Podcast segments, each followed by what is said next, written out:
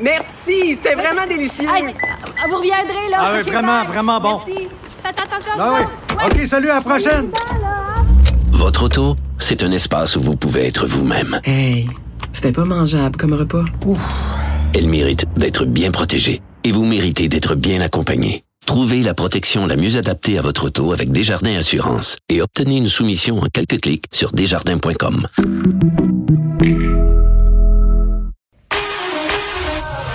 Pour elle, une question sans réponse n'est pas une réponse. Geneviève Peterson. Cube Radio. Bon, on fait euh, un retour euh, sur cette attaque euh, dont a été victime le CIUS du centre-ouest de l'île de Montréal. Il y en était question tantôt au point de presse et je vous avais dit qu'on en reparlerait avec Éric Parent, qui est expert en cybersécurité, PDG d'Eva Technologies. Monsieur Parent, salut. Bonjour. Bon, qu'est-ce qu'on sait là? Parce que à la lueur de ce que j'ai compris tantôt là, OK, on vise le CIUS du centre-ouest de l'île de Montréal. Là, il y a des auditeurs qui m'écrivent pour dire euh, moi je travaille dans un CIUS, j'ai reçu des lettres de mise en garde parce que cette attaque là serait quand même plus grosse euh, que cette euh, que la localisation dont on semble parler depuis tantôt puis d'ailleurs on le disait tantôt en point de presse, peut-être une ampleur mondiale. Oui, absolument. Fait que on, on, fait référence au, au, au rançon logiciel, il s'appelle RIUC, mais en réalité, il y a un groupe en arrière de ça, de UNC, quelque chose, ils ont donné un numéro. Mm. Euh, ça a été identifié par le FBI et par plusieurs services américains, parce que beaucoup d'hôpitaux américains ont été ciblés par ces attaquants-là. Fait que l'ampleur du dommage, évidemment, va être, euh, ça va prendre généralement au moins 48 heures à vraiment comprendre l'ampleur des dommages qui a été causés. Mm. C'est un peu normal que ça sorte au compte-goutte parce qu'on peut penser que quelque chose n'a pas été touché, puis finalement, ça a été touché. Non, mais les disent qu'ils ont fermé le, les systèmes pour s'assurer justement que les informations ne seraient pas davantage compromises. Ça, c'est-tu la bonne façon de faire? Ben euh, c'est, c'est, généralement c'est une excellente façon de faire si on peut vraiment tout fermer. C'est rarement le cas parce que dans un hôpital, il va y avoir des grandes séquelles, des grandes conséquences de fermer toutes les choses. Ben ok. Euh, Puis là, tu me parles de de rançon logiciel, Eric. Euh, hier, je faisais un, un segment de l'émission sur le cas de la SQ, tu sais, qui s'est vu, euh, si on ben, veut. C'est la même chose, hein? Ben c'est ça, mais c'est la même affaire. C'est une firme euh, qui était un, qui hébergeait entre guillemets les données confidentielles d'enquêteurs, d'agents, euh, leurs adresses, donc vraiment de l'information très sensible. Et ce qui m'a vraiment surprise, c'est que la compagnie a décidé de payer la rançon. Et moi, ça m'a jeté à terre. Ça, ça veut dire généralement une de deux choses. Ben, ça, ça, veut dire que l'attaquant les a menacés de peut-être publier les informations qu'il aurait volées. Fait que là, tu, ça va te motiver à payer pour avoir une partie de paix. Ça ne veut pas dire qu'ils vont être honorables et qu'ils vont euh, ils publieront pas tes données, mais il y a une certitude, c'est que quand ils te menacent de publier tes données, si tu payes pas, ils vont publier tes données. Fait que, fait que ça, c'est peut-être un des enjeux. L'autre enjeu, évidemment, c'est les sauvegardes. Si on n'a pas de sauvegarde dans notre système, ben, on est vraiment mal pris. Là. Soit qu'on perd tous nos systèmes et puis on recommence à zéro, qui est, qui est souvent impossible. Mm. Euh, où on paye la rançon. Fait que ça va dépendre aussi du montant de la rançon. Si, la, si on demande 5 millions de rançons. Ah, moi, dans ma tête, on négocie euh, pas avec des terroristes. Je sais pas. Non, c'est souvent le cas, mais, mais ils sont, il y en a qui sont négociables. Souvent, il y, a, des groupes qui vont être négociables jusqu'à même 50 de, de, du prix initial qui a été demandé. Euh, quand on est rendu qu'on doit négocier ou qu'on doit avoir ce discours-là, généralement, ça veut dire que ça va pas bien. Ouais, c'est qu'on n'est pas en bonne position. On pas... ben ouais. oui, ben oui. OK. Euh, Puis là, revenons euh, évidemment à cette attaque. Bon, si c'est une attaque vraiment aussi grande euh, que euh, ce qui a été sous-entendu tantôt, est-ce que ce serait une première, Eric? Ben, ce sera pas nécessairement, ça sera une première ici, là, que ça toucherait une multitude de services euh, sociaux, de, de services euh, de santé.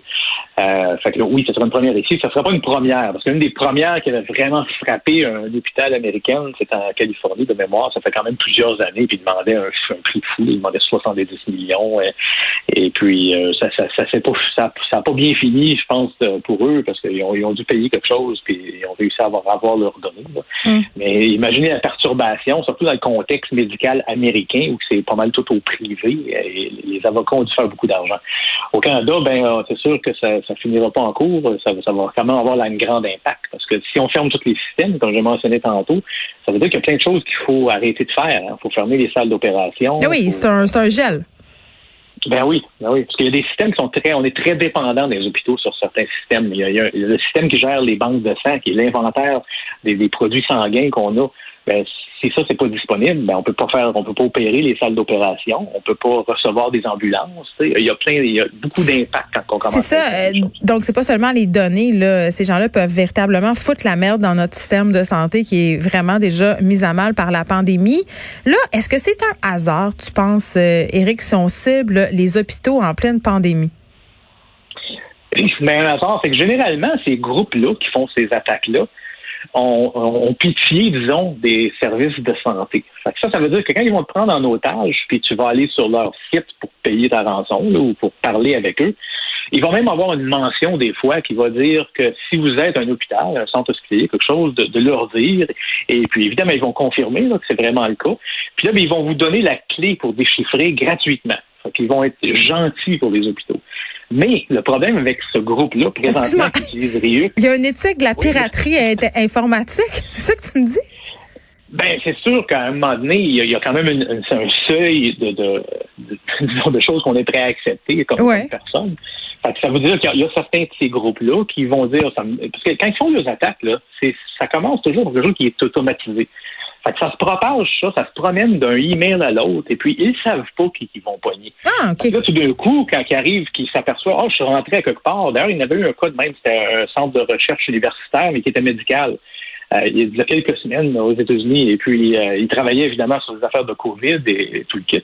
Fait que, vu qu'il y avait le mot, le mot, université dans le nom, eux autres, ils ont, rentré là-dedans, puis ils ont pris en otage. Mais après ça, ils sont aperçus que c'était un centre médical fait que là, ben, ils sont, ils sont excusés, ils ils ont donné la clé. Le problème qu'on a avec l'attaque qu'on voit aujourd'hui et puis les attaques qui, qui, ont été signalées, là, qui sont, de plus en plus présentes dans les derniers jours dans mm. les services de santé, c'est que ce groupe-là, eux autres, c'est le contraire. Eux autres, ils ciblent les services médicaux parce que, évidemment, ils savent qu'ils n'auront pas le choix de faire quelque chose, de potentiellement payer. Fait que euh, ceux-là ont pas cette éthique-là. Puis est-ce que ça va être facile euh, pour le gouvernement de sortir de cette situation périlleuse? Parce que quand même, euh, en ce moment, on s'entend qu'on a plusieurs euh, dossiers auxquels il faut s'attarder. Ça vient ajouter une pierre à l'édifice des problèmes que notre système de santé a en ce moment.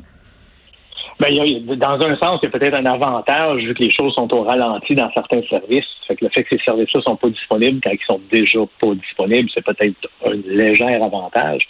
Mais de l'autre côté de la médaille, si, euh, on faisait ça au compte-goutte, ben là, c'est mm. arrêté. Fait que même le compte-goutte passe plus.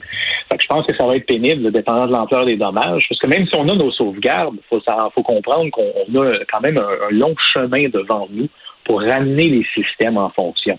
Fait que c'est pas juste de les rallumer, il faut, faut, les allumer un par un, faut les expertiser pour être sûr qu'ils sont corrects. Et puis, ça devient une job qui est quand même assez volumineux. Oui, puis on rappelle que ça peut affecter euh, les individus parce que ça peut justement impacter euh, les services. Éric Parent, merci. Éric Parent, qui est PDG d'Eva Technologies. On faisait le point sur cette attaque euh, qui vise le CIUS du centre-ouest de l'île de Montréal particulièrement et qui serait, si on en croit ce qui s'est dit au point de presse tantôt, d'une ampleur beaucoup plus grande.